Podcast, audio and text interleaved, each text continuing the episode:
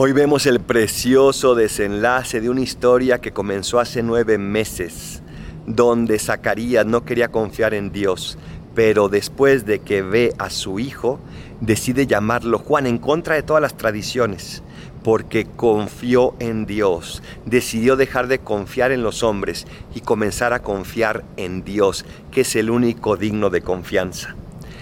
La confianza se adquiere con el tiempo, se adquiere con esfuerzo. No desesperes y entonces encontrarás esa paz que encontró Zacarías diciéndole que sí, cumpliendo su voluntad, haciéndole caso. Y si él pudo, ¿por qué tú no? Soy el Paradolfo.